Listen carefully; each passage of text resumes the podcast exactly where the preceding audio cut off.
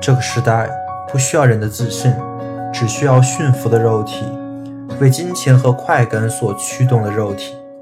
当你被 know how 的知识、不问目的的手段所驱动着，变得越来越简单的时候，可否想过找回你的复杂？维生素 E，二十世纪重要思想系列，帮你重构自己的复杂。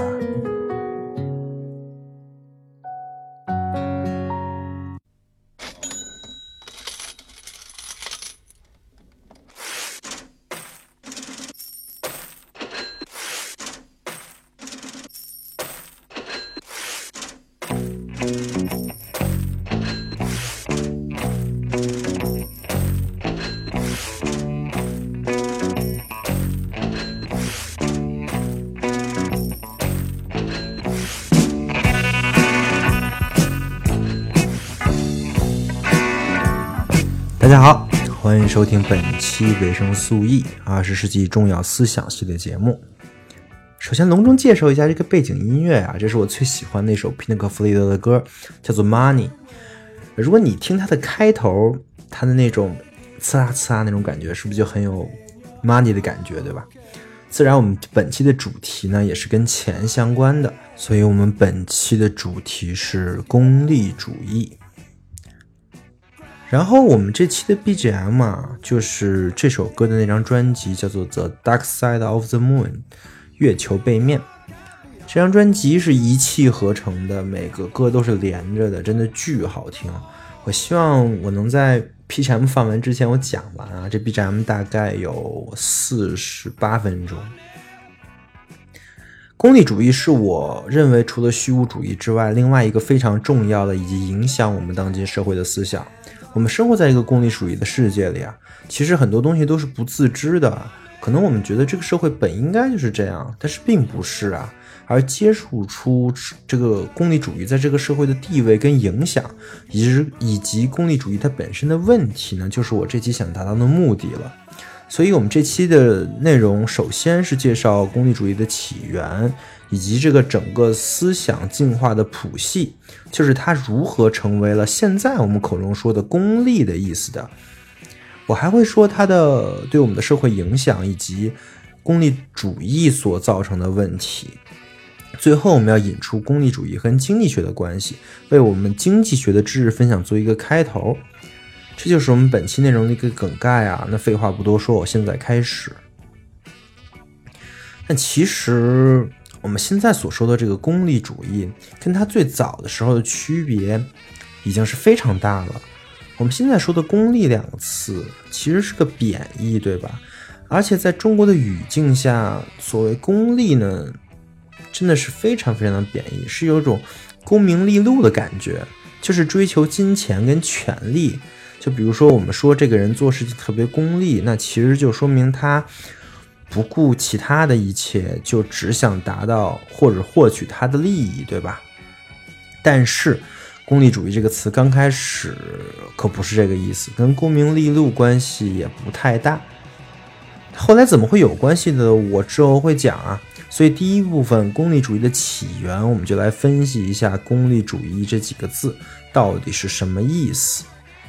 最早说功利主义这个词呢，它其实是英语，对吧？肯定得是英语，是从英国传过来的嘛。啊，它这个词是这么念的：utilitarianism。你看这个词跟那个 utility 其实是一个同中同源的词，所以说，与其说是功利主义，倒不如说是效用主义。毕竟这 utility 这个词是效用的意思，对吧？所以说，功利主义跟效用主义啊，其实是一个意思。如果学过一点经济学的同学可能会比较敏感，因为这个效用其实是一个经济学里经常用的一个概念，就和经济学里经常算那个效用函数是很像的。对，就是那个效用函数啊，也基本上是这一个意思。你看那个函数的表述啊，都是 U，这个 U 就是 utility 的那个。首字母 U，呃，功利主义跟我们经济学的关系，我后面会再讲的。那我们现在继续说它的起源啊。功利主义或者说效用主义呢，其实是道德哲学的一种。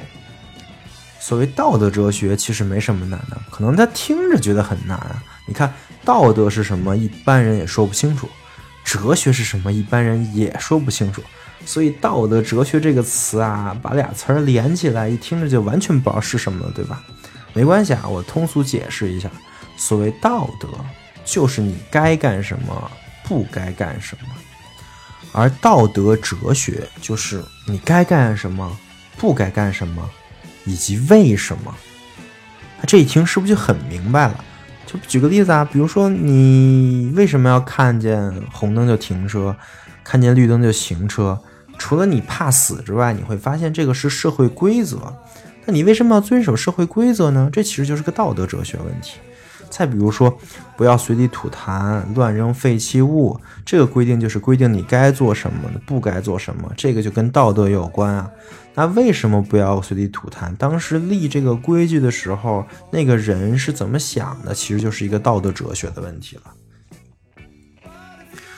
这个其实中国古代也有啊，比如说儒家那些什么君君臣臣父父子子这套就是道德啊，但是不算哲学，因为他没有说为什么，而为什么恰恰是很重要的。所以说，其实这个词听着离大家很远，但事实上，这个词其实我们每人每天都会自觉的或者不自觉的思考，这个问题是非常非常重要的。那功利主义是一种什么？是什么样的道德哲学呢？我们刚才说了啊，功利主义又称效用主义，跟效用是相关的，而这个效用其实是功利主义的基础啊。在功利主义的论述里呢，这个效用啊，就是幸福，就是人对幸福的衡量。所以，不管哪种类型的功利主义啊，啊，多说一句啊，功利主义这个概念它不断发展，也不断的分叉，所以现在有好多种类型啊。但是，不管是哪种类型的追求幸福这个事儿呢，是从来没做，呃，是从来没变过的。如果说用一句话概括功利主义，就是追求幸福就是道德的，就是应该呢，人呢就是应该去追求最大幸福。那这里我先区分一组概念啊，就是幸福跟快乐这两个词。其实是一个挺类似的词，但是还是不太一样，对吧？具体哪里不一样呢？其实有点微妙，很难说明白。但是如果说追求快乐的哲学流派，那古希腊就有，就是享乐主义，对吧？古希腊有一个很著名的那个伊壁鸠鲁学派，认为人活着就是图个乐。你看现在不也是吗？那个 TVB 剧里的那个名句啊，做人呢最重要的就是开心，对吧？但是这种道德观从来都不是主流啊，一直以来就从古希腊到现在，那种主流的道德观还是那种基督教的道德，就是己所不欲，勿施于人，就是不能杀人啊，慈悲为怀啊这种。我们在我国呢，就是我刚才提到那种儒家道德，这个为啥呢？就比较复杂，对吧？尼采写过一本书啊，叫做《道德的谱系》，就分析过基督教道德是怎么来的，怎么进化到现在的。当然，这跟功利主义也没什么关系啊，所以我也不多多说。总之，享乐主义这种想法吧，它是一直被批判，从来没抬起过头，在跟其他道德竞争的时候就没处过上风。直到呢，有一位叫边沁的大佬出现了。他就是功利主义的创始人，边沁是十八世纪生人啊。我们在虚无主义那一期提到的启蒙运动，边沁也是启蒙运动中很重要的一个角色。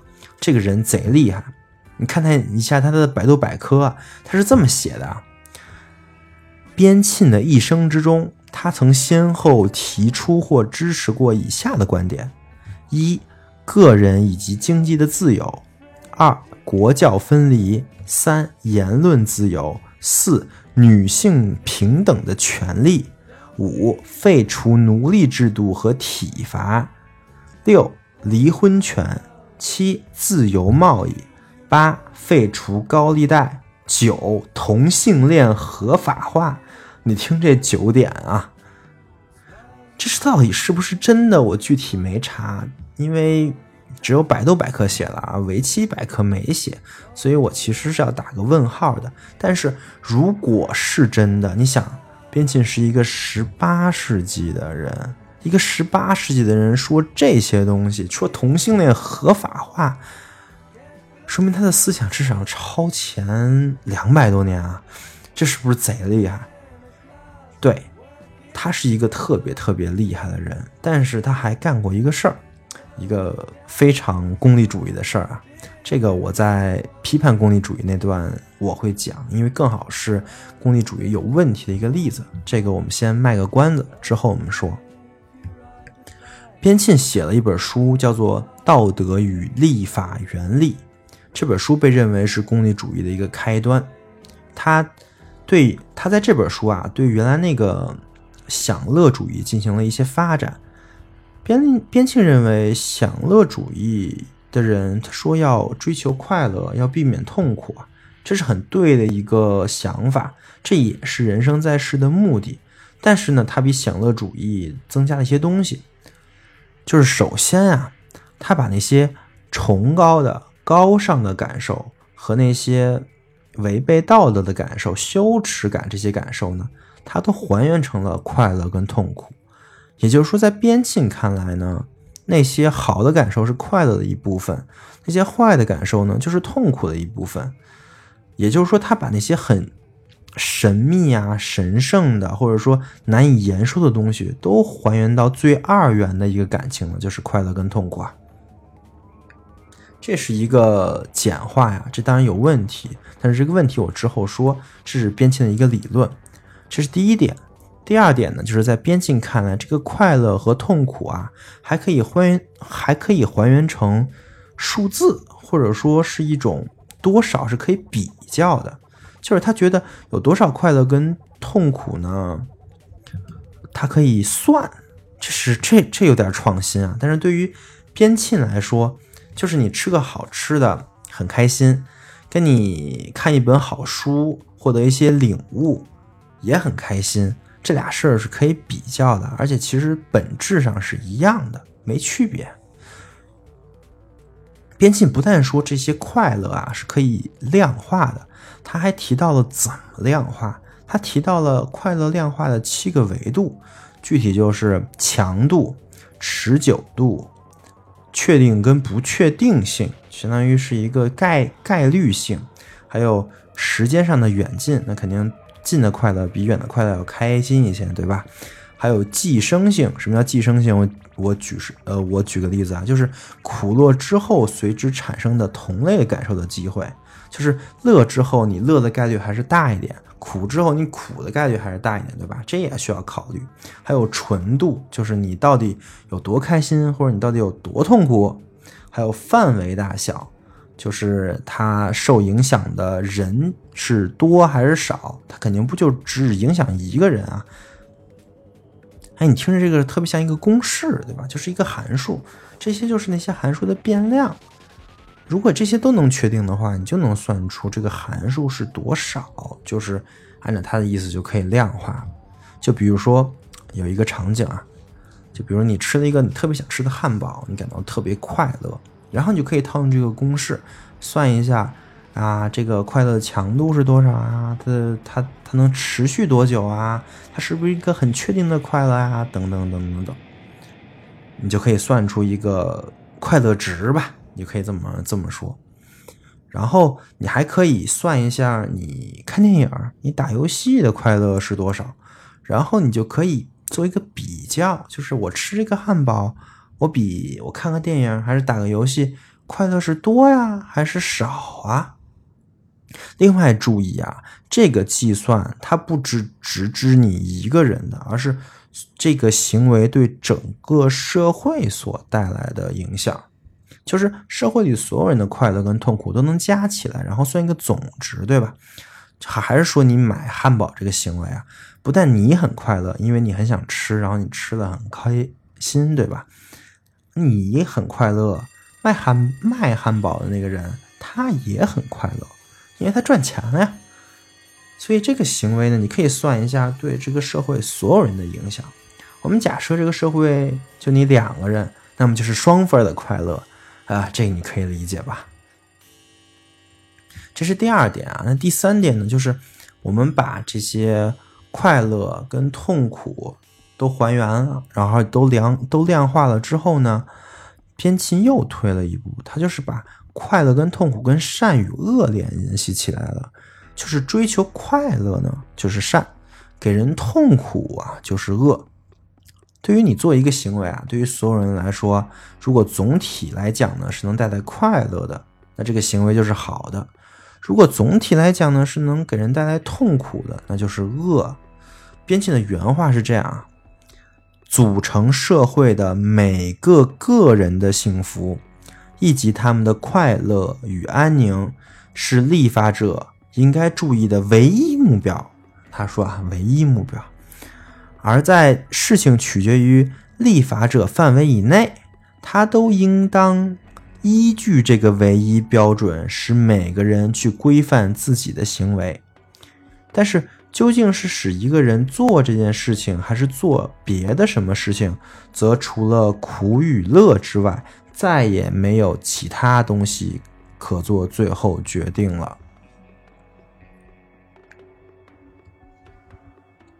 然后边沁表示啊，对于所有的行为跟规则，我们都可以这么算，就跟刚才那个原话里说的嘛，就是我们在立一个法的时候，相当于是确定一个规则嘛，我们可就可以算出这个行为跟规则到底给人带来的是痛苦呢，还是快乐呢？注意，我说的这个人呢，是指所有人啊。然后这个痛苦快乐是所有人的一个叠加，因为有可能有人会痛苦，有人会快乐，但是我算一下总体的值就行了。这个规则我说的特别抽象，但是我举个例子，比如说你闯红灯了，你分几种情况啊？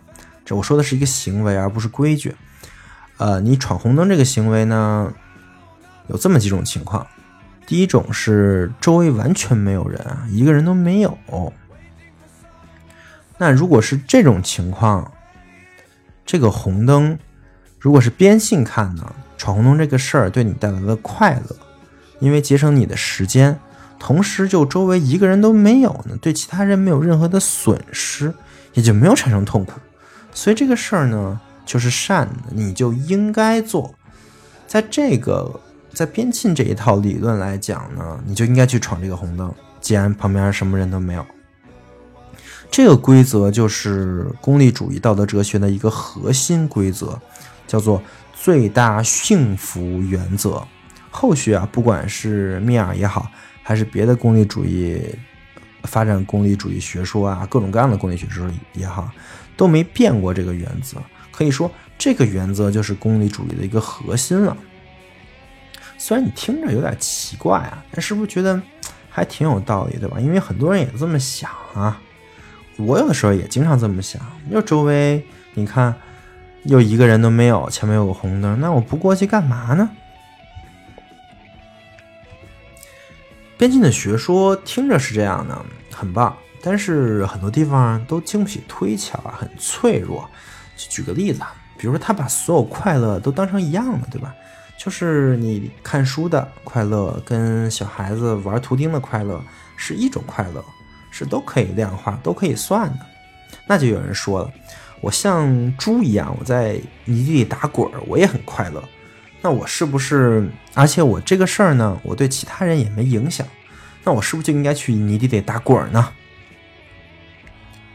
所以他的这个功利主义啊，还被称之为。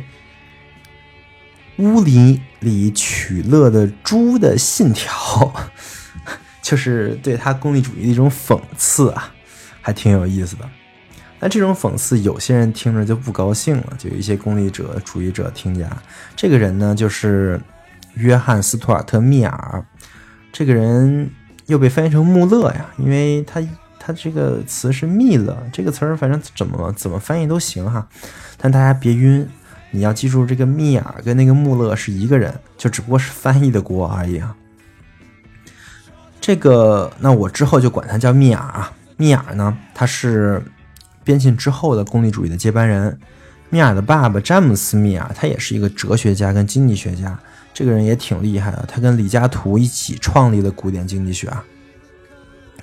这个詹姆斯·密尔，他跟边沁是有交情的，也深受了功利主义的影响，而且整个其实古典经济学，甚至经经济学，就是站在功利主义大厦上的。这个我们之后再说。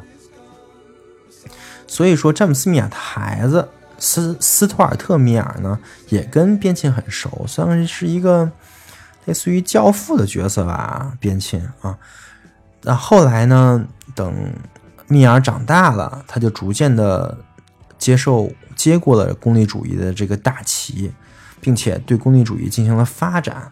他写了一本书啊，现在也是非常影影响力非常大的一本书，世界名著，就叫《功利主义》。这书就就就就就这四个字，叫功利主义啊。这书很薄啊，但是讲的很清晰，也很重要，大家可以读一读，也不费事儿。这书里面他就。呃，解决了原来被讽刺的那个污泥里取乐的猪的信条的这个问题，他怎么解决的呢？就是他把快乐给区分了，他区分出了高级的快乐跟低级的快乐，并且他认定在高级的快乐一定在呃质上是优于低级快乐的，就是在边沁那认为啊。快乐呢，就是一个量的问题，没有质的问题，就是只有多跟少的问题。但是密尔他把这事儿升级了，他认为快乐呢，它是分级的，就是有高级的，有低级的，而高级的快乐在质上优于低级的快乐，所以有可能虽然在它的量上会少一点，但它还是会比低级的快乐要更快乐。密尔的原文是这样啊。这是功利主义里的一段话。就快乐本身而言，除去量上的差异，是什么令一种快乐比另一种快乐更宝贵呢？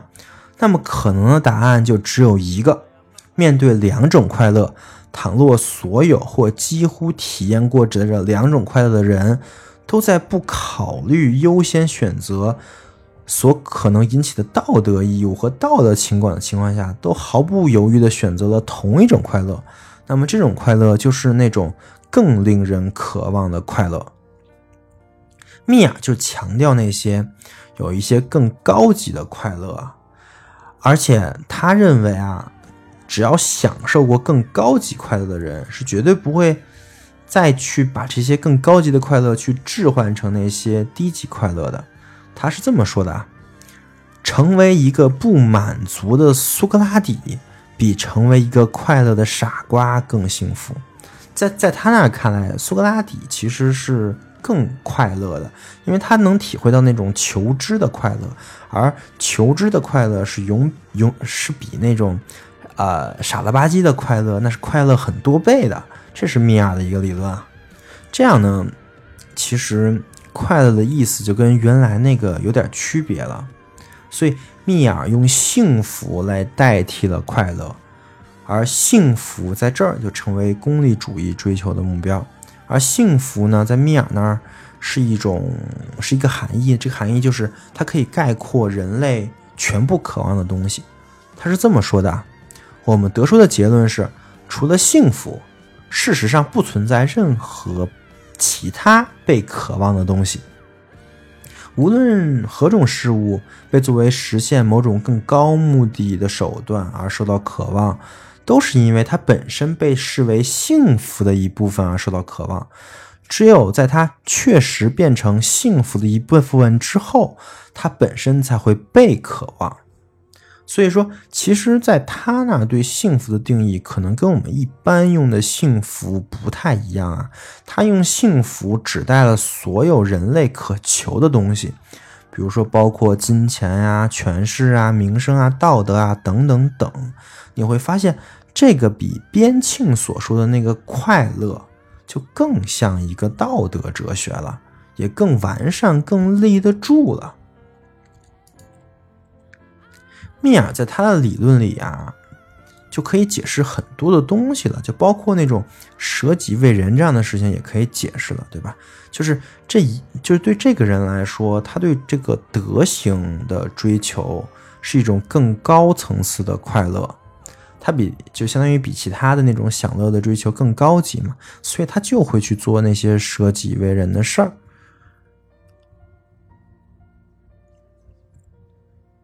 然后你会发现，密尔的理论真的很强势啊，而且很有解释效果。现在很多现在社会的很多的事情，很多的人啊，绝大多数的人做事的原则其实也就是这个。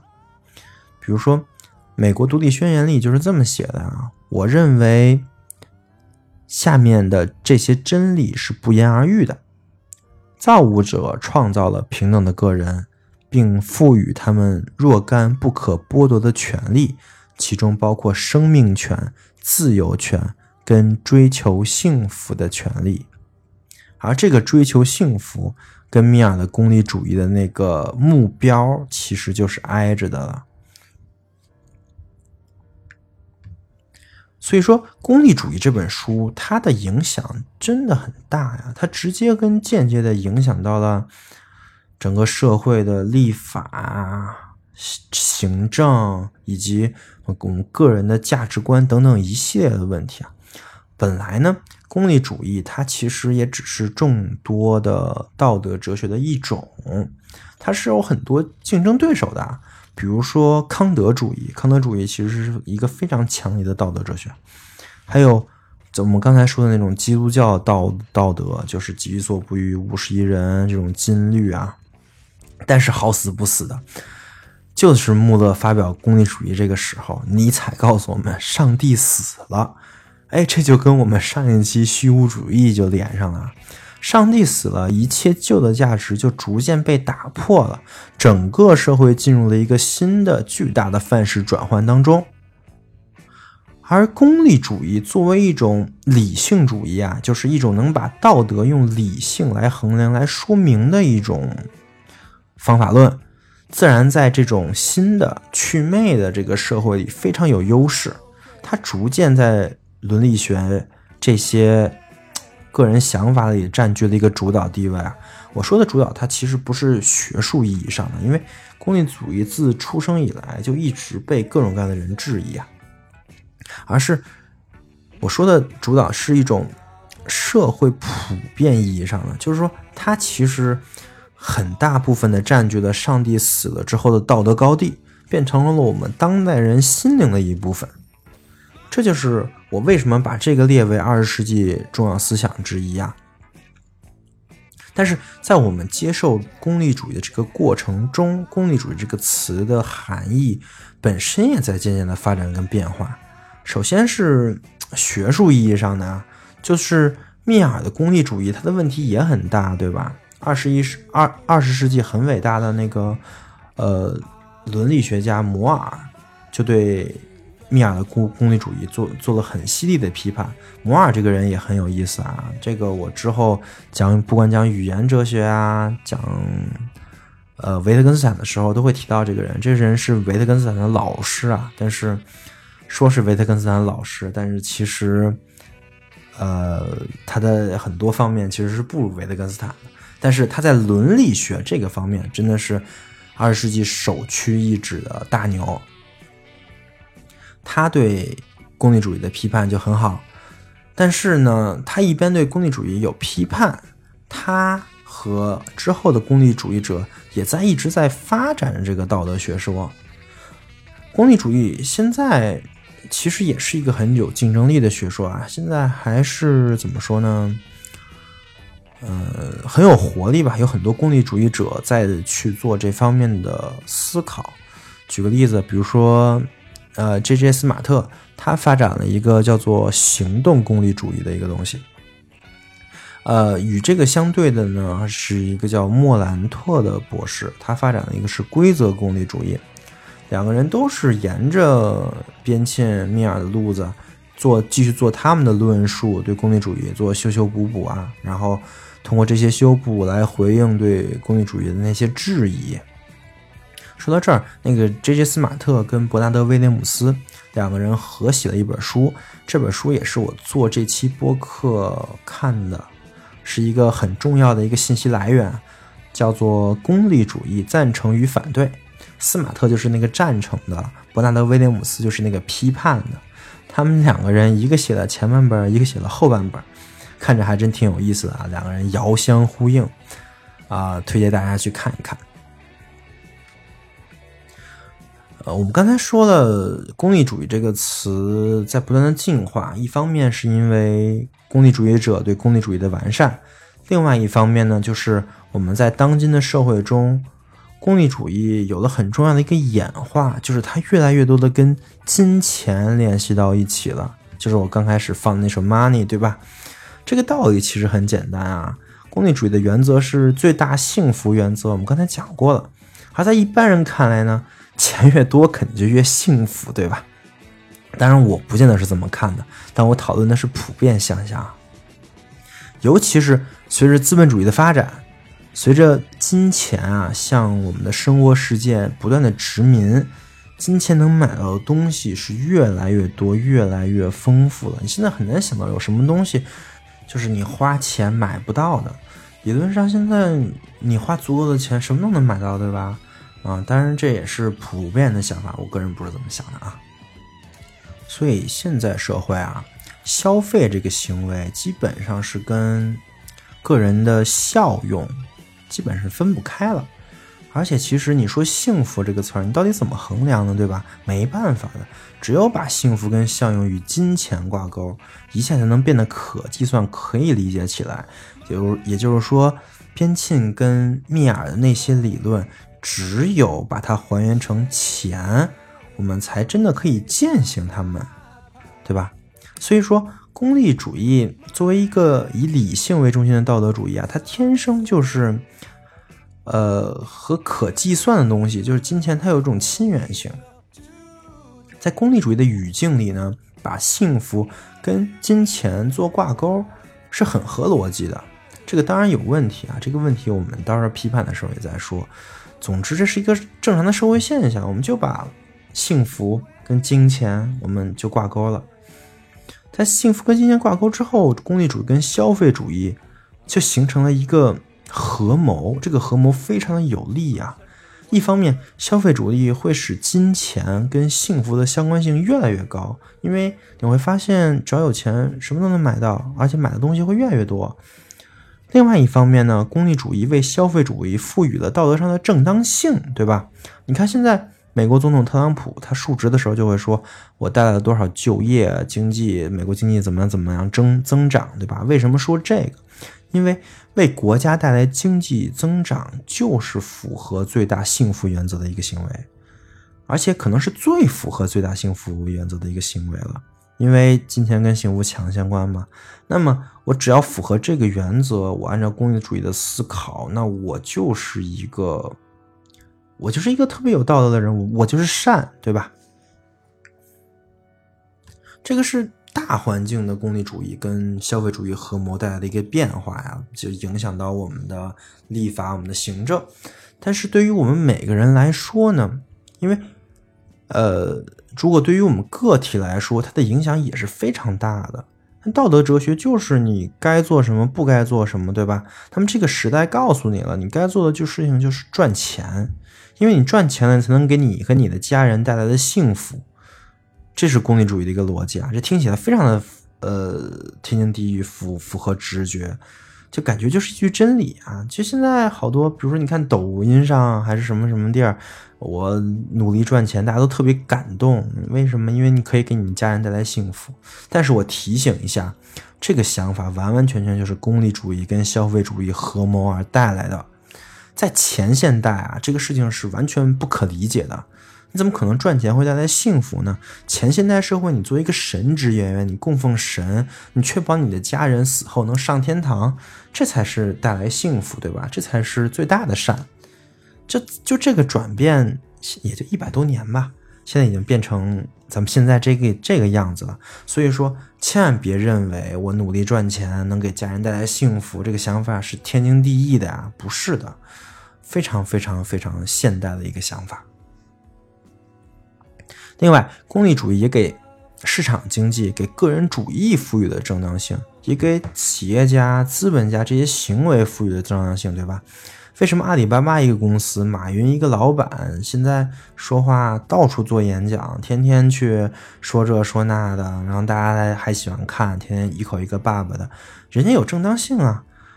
他的思想真的很高明吗？不见得吧。但是阿里能挣钱啊，能创造价值啊，这个价值就跟幸福、就跟善、就跟合理挂钩了。那他去说什么就是合理的，对吧？现在我们就是这么一个想法。所以说，当钱跟幸福挂钩的时候，什么千奇百怪的事情好像都变得合理起来了。我说到这里，其实还没开始批判功利主义啊，但是可能话语中已经有一些忍不住的批判的意味了。而你可能通过这些，你感觉可能有点不太对了。好，那我就开始正式来讲讲，究竟是哪儿不对了？功利主义的问题它到底在哪儿？说这个的时候，我先说一下刚才留的那个小悬念啊，就是边沁，你刚才听那个那那个人那么厉害，思想那么超前，他到底干了一个什么事儿呢？其实也不什么大事儿啊，他就设计了一个监狱，他。为了使这个监狱呢能用最小的代价来看管最多的人，他设计了一下，把这个叫做全景敞式监狱。后来福柯在他的那本《规训与惩罚》的第一章就开始写这个，他是这么设计的，他就是你可以设想一下啊，有一个环形的建筑，这个环形建筑呢可以分割成一个个一个个牢房。牢房这边呢是面向外界的，是一个透的，然后是可以用来采光嘛，就是阳光从这侧照过来。另外一端呢，是因为它是一个圆形的嘛，所以它会指向那个圆心。啊，这个圆心呢是一座用于监视的高塔。这样，在这个高塔上的监视人员呢，就可以看到所有这些囚室的情况。他可以在任何时候看任何一个球室，对吧？因为它是三百六十度，它可以随便看嘛。但是呢，球室里的囚犯呢，因为这个光是从外面来的，所以这个高塔对于他来说是逆光的，所以他看不见这个监视员到底在看哪儿。这样的话，他就会疑心自己时刻受到监视，这种惶惶不可终日的感觉啊。呃，可能说的不太形象，不过我再举个例子，就比如说你考试的时候，你想作弊，嗯，然后你要是看见那个老师在那儿走来走去啊，看看窗外什么的，那你就很放心，你就可以大胆的去看什么小纸条什么的。当然作弊是不对的啊，这个没事儿。但是如果那个老师就在那儿坐着，然后把自己脸挡着，或者说。他那个眼镜反光，你根本看不见他看哪儿呢？那你还敢作弊吗？就是这么一个原理啊。但是这个原理还有一点好，就是它可以以最少的监视人的数量来监视最多的囚犯，对吧？所以边沁描述他设计的这个这个监狱啊，是一种新的监视形式。他的力量之大是前所未见的，他对自己这个设计感觉很自豪。但是你有没有感觉到有点奇怪，对吧？有一点问题，这个东西设计的。我分析一下啊，这个逻辑是这样的：首先，监狱就是用来看管犯人的，那么我就应该找一个最大效率的看管犯人的方案来设计这个监狱。于是边沁就按照这个思路。设计了全景敞式监狱，对吧？但是有一点啊，就是边境先生他设计这个监狱的时候，好像完全没考虑犯人的想法。就是在他这个犯人在全景讲敞式监狱里生活的时候，犯人是怎么想的呢？对于一个犯人来讲，他没有任何的隐私。他做的所有的事情都会是战战兢兢的，害怕被发现；说的任何话也都会是小心翼翼的。他们的生活是充满了恐惧、充满了痛苦的。他们已经不再是人了，而是一种需要被管理的东西。也就是说，边沁是完全没有考虑犯人的幸福的。就是他设计这个监狱的时候，犯人是没有在这个所谓的最大幸福原则之内的。那么问题就来了，边沁在这件事情上没有考虑犯人，那么我们在应用功利主义的时候，这个最大幸福原则这个界到底是怎么画呢？最大幸福原则里包含的个体究竟是谁呢？这是功利主义一个特别大的问题，对吧？因为其实我们现在争论争论的很多的问题的核心就是这个，就比如说贸易战嘛，就是特朗普他在履行他的最大幸福原则的时候，他没有考虑中国，他就保证他美国人民最大幸福就行了，对吧？但如果你要说他这样做是不对的，你应该考虑所有人类的幸福。那么就有爱猫爱狗人士就站出来了，说：“哎，动物的幸福你也得考虑啊。”也就是说，一旦我们不能把这个个体到底包括什么的这个事情达成一个共识，那么我们在功利主义体系里思考的话就没有什么意义，因为只要咱俩说的这个个体是不一样的。你说你那一类人，我说我这一类人，那咱俩完全达不成任何的共识，对吧？所以这个争论就没有答案，或者说我们在功利主义这个体系内就没有办法获得这个唯一的答案。而事实上，我们能从能在这件事上达成共识，理论上我们的共识就已经达成了，对吧？就是一旦是比如说特朗普。跟我们的习大大都是同时考虑中美两方的，那贸易战根本就打不起来。所以这个事情就有一种悖论在里面，就是功利主义它到底能不能告诉我们应该做什么，不应该做什么呢？这还是取决于我们的想法的。这是第一点问题啊。第二点问题，我还能举个例子，可能这个例子大家也很熟啊，就是电车难题。为了防止有些人不知道是啥，我稍微概括一下，就是假设你看到一辆刹车坏了的有轨电车，它在轨道上在行驶，然后停不下来了，这个电车马上要撞到前方轨道里的五个人，而旁边有个备用轨道，轨道上只有一个人。如果你什么都不做呢，前方轨道那五个人就会被撞死。但是你现在手边有一个按钮，你摁了这个按钮呢？车就会使用刚才说的那个备用轨道，就只撞死那一个人。那么你是不是应该摁这个按钮？呃，如果你已经看过这个问题，你可能会想很多很深层次的回答。但是大多数第一次看过这个问题的同学，都会本能的选择会去摁那个按钮，去救那五个人，对吧？相当于我把这个火车从正轨道我换到备用轨道。去撞那一个人，为什么呢？因为毕竟五比一要多四个人，对吧？对，这就是一般的功利主义者在面临这个问题的时候，或者说边沁那样的古典功利者主义者在面临这个问题的时候会会做的事情。但是你还是有没有觉得有点不对啊？就是我们再把场景稍微换一下。还是一样的情况，还是一辆车，还是一个主轨轨道，一个备用轨道，只不过你现在手手旁边没有按钮啊，你在一个桥上，然后旁边有个胖子，这胖子特别胖，就胖到只要他去站在那轨道上，那个那个火车就停了，就胖到这种程度啊，然后呢？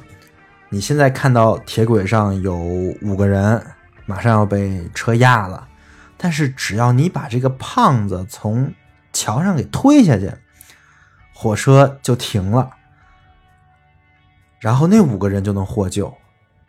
那你会做吗？你会把这个胖子从桥上给推下去吗？哎，这个问题，我想大家本能的想法也是，就是这肯定不能推呀，这。这推了不就杀人了吗？就算他胖，他也没有这个罪，对吧？哎，对。但是啊，你会想一下，在功利主义的这个框架之下，我刚才说的这个事儿，跟第一次说的摁一下按钮换轨这个事儿，本身没什么区别，对吧？如果你就考虑功利主义的那种道德框架，你会发现这俩东西是完全等价的。那为什么第一种情况很多人就会去摁那个按钮，第二种情况大家就不去推那个胖子？这个问题功利主义能回答吗？好的，如果我再过分一点啊，就是你是一个医生，呃，你现在手头上有五个人。这五个人，每个人都有一个器官坏了，啊，就有一个器官已经不行了。这五个人呢，如果没有器官移植呢，他们就要死。然后这个世界上没有其他人啊，就是你们，就是就是你们几个人。同时呢，还有一个流浪汉，这个流浪汉呢，呃，很健康，但是啥都不懂，啥都不知道。你要不要把流浪汉的器官给摘了，给那五个人换上？那这样那五个人就都活了，代价是这个流浪汉死了。你会不会去做？我想这个方案就可能完全没有人同意了，对吧？这不但是谋杀，而且还很血腥，对吧？就感觉可以拍一个那种恐怖片了。但是在功利主义的框架上看呢，这个事儿跟前两种也没啥区别，对吧？那怎么办呢？就这种情况，我还能说出一百种可能啊！你按照功利主义的方式看着这些事情，这一百种可能，就这一百种情况都是一样的，但是你就会做出不同的选择，你就会觉得，哎呀，这个就应该做，哎呀，这个就不应该。也就是说。功利主义的方式在面临这种问题的时候，它失效了。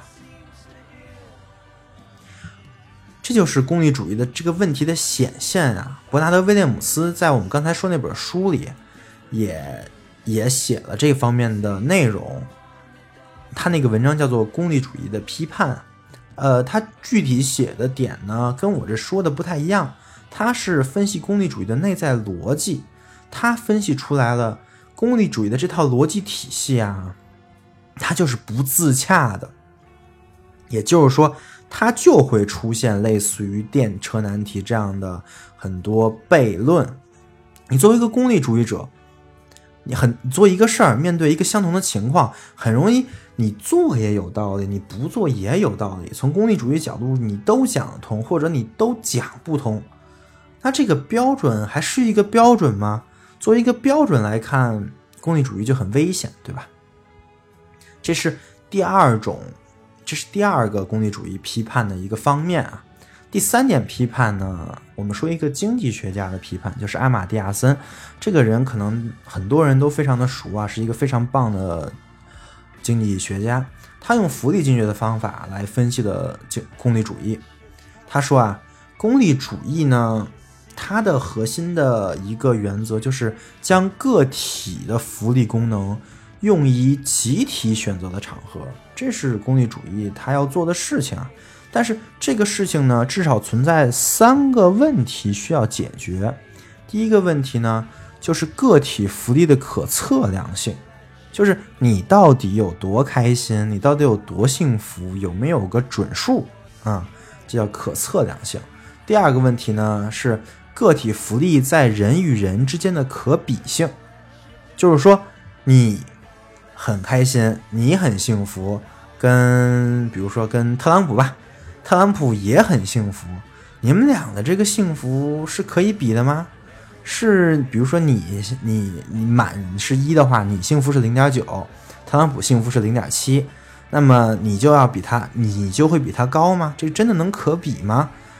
这也是一个问题啊。第三个问题呢，就是你需要做出一个表示个体福利与可比较的社会偏好的函数。你需要把这个东西用函数来表示出来。因为阿马迪亚森是一个经济学家嘛，而且是一个很数学功底很好的经济学家，他想事情都是用数学的方法做的。就是他必须要做一个函数，这个函数能可丁可卯的能算出来这个东西，那我才能说功利主义这个这套标准是行的，对吧？这三点呢，就是构造这个函数的三个很重要的点。但是这三点，功利主义好像一个都没回答。第一个，个体福利的可测量性，虽然边沁提了那种可测量的几个标准，但他也没给你个公式，对吧？他就假设了这个个体福利是可测量的。注意，这是一个前提假设呀。对于一个理论来说，这种假设越多，这个理论其实就越不可信，对吧？这是第一点。第二点，个体福利在人与人之间的可比性，这个东西你想要证明这是可比的，可挺难的。但是边沁还是假设了，就是说，哎呀，所有人都是一样的，我们个体福利在人与人之间就是可比的，这也是功利主义的一个假设呀。第三点就是那个函数，哎，这个这边沁就更简单哈，我觉得他可能就只学过加法，所以他就是把个体福利跟整个社会这个函数，就是所有个体福利相加之和，就是整个社会偏好。啊，事实上真的是这样的吗？就是他有没有一个系数呢？就比如说，可能有一些人他们的感受比较敏感，或者说有有一些人他们的感受比较重要，这样的话，他们可能需要再乘个系数，才能表示出他的跟一般人的可能不太一样。这样的话，我们在算这个社会偏好的时候，可能会更准确一点啊。边沁都没有，边沁全都是。全都看成一样的算了，对吧？所以说这三个问题是用数学或用经济方经济学方法看功利主义的三个必须的问题，但功利主义至少现在的几种功利主义对这三个问题的回答都不是很好。但是啊，作为一个道德哲学，功利主义是有竞品的。就是他有一个，还有很多其他跟他竞争的这些哲学啊，就是像那种呃义务论的，我们暂时不说，就说呃跟他一样是结果论的，比如说罗尔斯的那个正义论，他在解决这三个问题的时候呢，他对人跟人之间可比性和最大化和那个函数这两个问题呢，回答的。都比功利主义要好很多，也就是说，他的理论呢，在这两方面呢，是完全超过功利主义的。就是罗尔斯的正义理论啊，这个理论也是对于我们影响非常大的一个理论。可能你没太听说过，但是我听说啊，所有在美国学社会科学的学生，对这本《正义论》应该是每个人都必读的。我也不知道真的假的，所以。这本罗尔斯的正义论和罗尔斯的这种道德哲学，我之后一定会讲到的。但我现在其实理解也不是很深啊，所以就不多说了。总之呢，功利主义的方法跟正义理论的方法可以说是有点差距。所以我刚才说了这么多啊，说了三点对他的批判，我稍微总结一下，说白了，它就是这么一回事儿，就是。功利主义啊，对我们的理性太自信了，这是一个非常典型的建构论的方法。他忽视了日常生活中碰到的那些复杂。你看边沁啊，他就把所有的感受都概括成了快乐跟痛苦。但是我们都知道，很多感受根本就不能单纯的分成快乐或者痛苦。他忽略了快乐跟快乐之间的区别，但是我们都知道，快乐跟快乐之间很明显是有区别的，甚至不同的快乐在神经科学上对于我们的脑区的作用也都不一样。他用绝对的理性思考问题，为了结果最优，他建立了全景敞式公寓，对吧？全景敞式监狱啊，说成公寓了。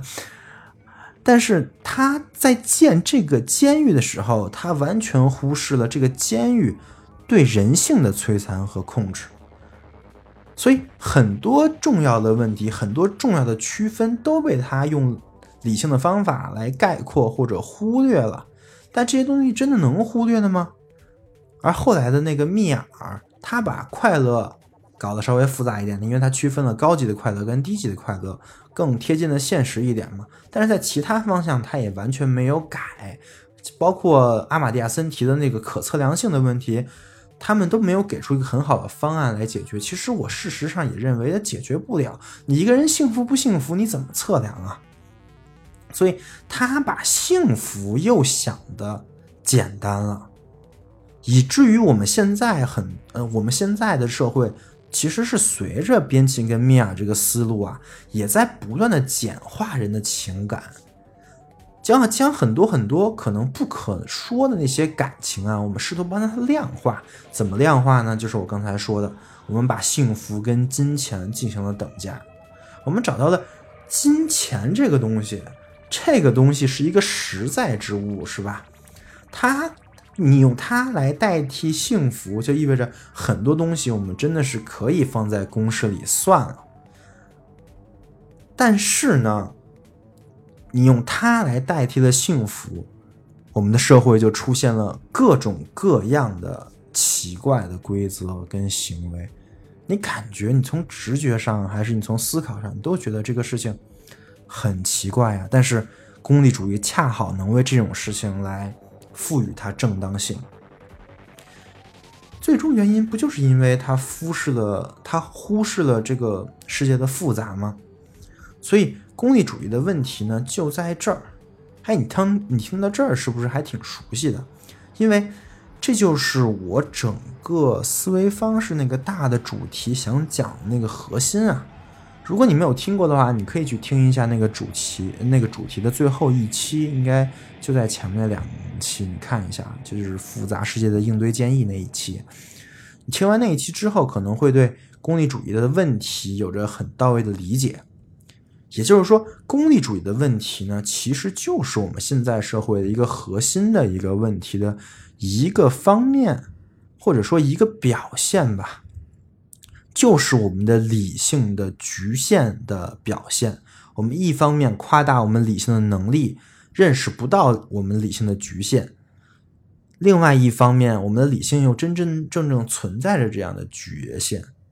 这也是我们上期讲的虚无主义、上帝死这些事情的一个原因，对吧？就是因为启蒙跟祛魅。上这个这个先上期啊，我们。上期也是很好的讲了这个事情。虽然我们刚才对功利主义进行了批判啊，说到功利主义这样那样的问题，但是我们还是要承认功利主义的优势，就是它在很多的情境上，它确实是判断做一个事情正当啊还是不正当的一个很好的方法。它有一种很直观的那种正确性，这种正确性呢，就来自于我们的理性。这也是为什么电车难题中的第一个场景，为什么大部分人就会去选择去摁那个按钮，去去去救那五个人，对吧？所以你也不要对功利主义对我们现在社会的这个影响太过于惊讶，这是很正常的，这也是我们理性倾向于去去想的东西，对吧？功利主义自诞生开始呢，它就跟我们另外一个社会学科，就是经济学，密切相关。我刚才也说过了啊，就是密尔他爸，詹姆斯·密尔，他是和李嘉图一起创立的古典经济学啊。而且我们现在所说的一个经济学的基本假设，就是人是功利主的人，就是在经济学里面，在或者说在古典经济学里面吧。这个人呢，其实是遵循功利主义去生活的。这个在经济学里面叫做理性人假说呀。可以说，功利主义直接被根植在很多的经济流派当中，是一个前提。同时呢，你也可以说，功利主义就直接引发了诸如福利经济学这样的经济学科。而我们经济学里最常用的一些计算方法，最常用的一个函数叫效用函数。我们刚才也说了，就是功利主义说的那个效用。当然，我们假设人是遵循功利主义的原则活着，或者说假设人是一个理性人，不太符合现实啊。但是它很好用。我们用这个假设来构建了一个理想的世界，在这个世界里，我们很多现实情况都可以映射过去啊，进行一个建模，那我们很多现实的复杂情况呢，在那个世界里都是有确定解的，我们可以在那个世界里找到确定性。这也是，这就是所谓的古典经济学呀。我们在那个世界里研究人是如何做决策的。所以承接功利主义呢，我也就讲明白了理性人假设。以及古典经济学的一些前提吧，所以本期功利主义的内容呢，也算是我在二十世纪重要思想这个系列中的经济学思想部分的一个开头，也是第一期。